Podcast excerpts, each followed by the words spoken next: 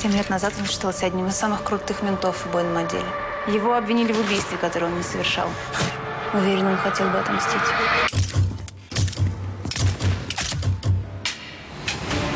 Тот, кого называют кайзером, тоже должен умереть.